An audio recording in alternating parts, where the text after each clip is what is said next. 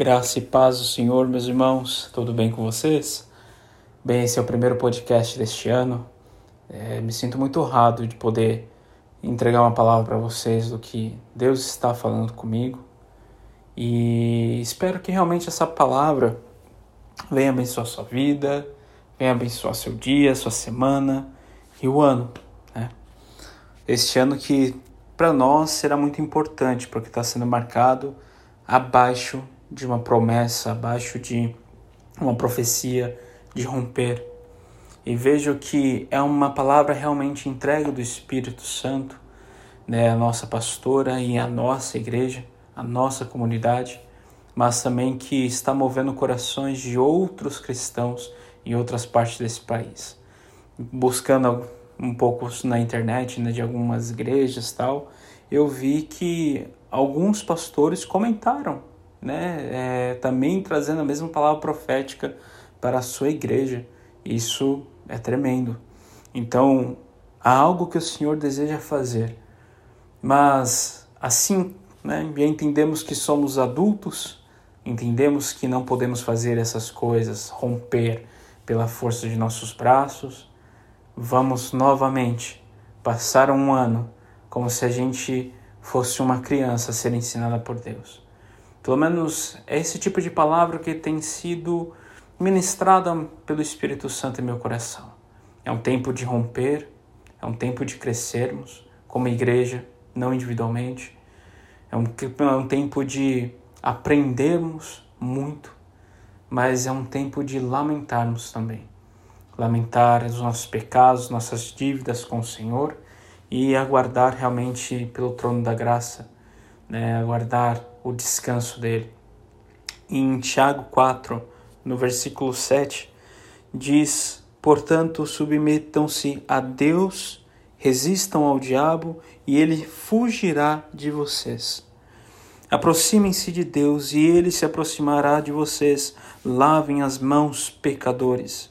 Purifiquem o coração, vocês que têm a mente dividida.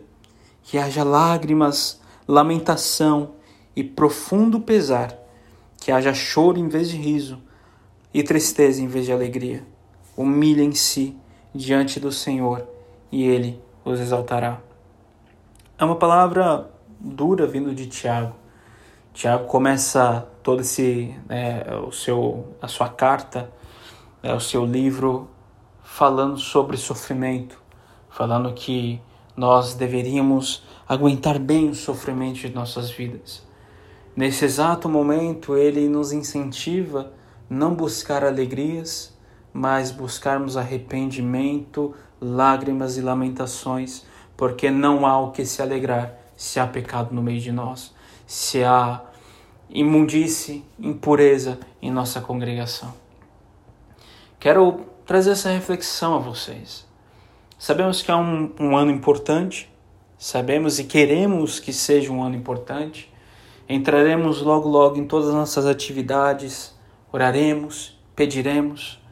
Gostaria que você pudesse até mesmo lembrar de tantas outras é, promessas que você já fez no começo do seu ano, anos passados, e você foi incapaz de, de conseguir, incapaz de, de realmente suprir isso que Deus pedia de você.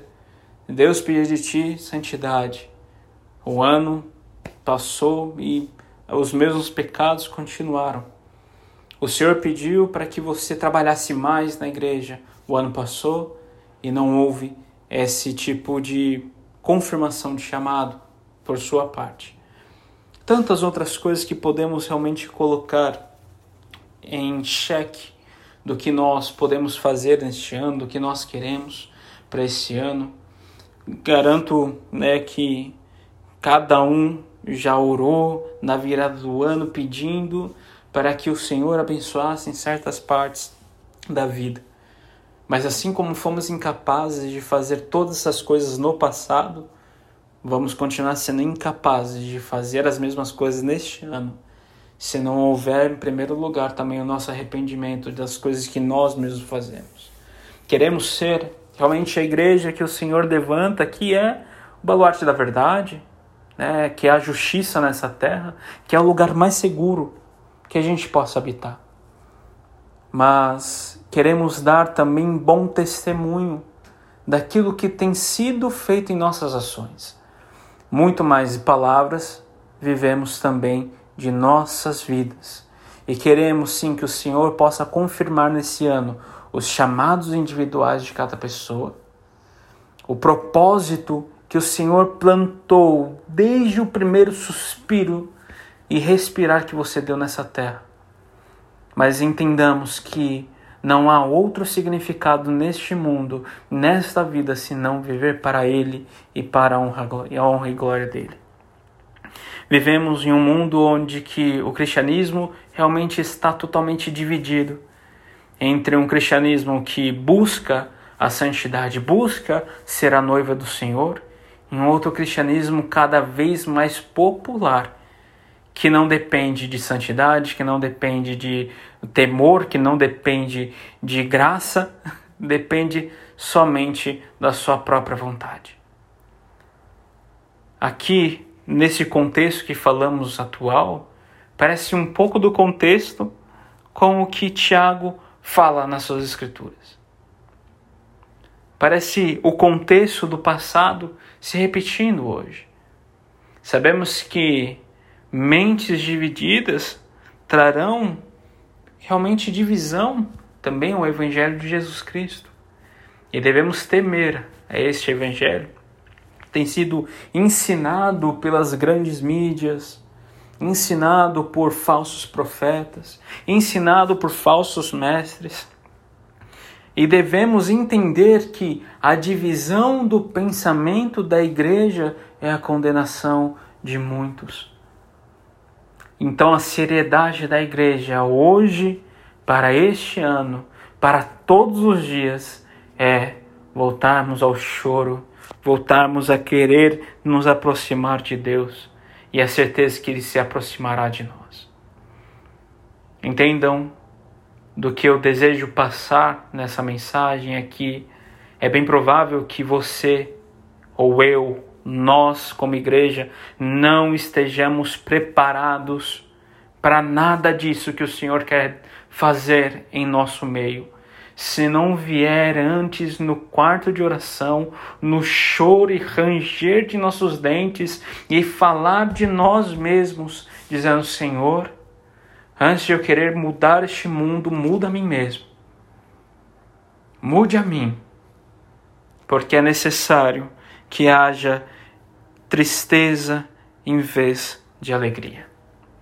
Não há muito que nós nos alegrarmos para o dia de hoje. Há muito para que chorarmos, há muito para que possamos nos levantar agora em intercessão nesse tempo. Deus nos deu uma terra em Alphaville, o Senhor nos deu um espaço em nossas famílias. Quantos pecados e quantas coisas não continuam vivos e bem vivos em nosso meio.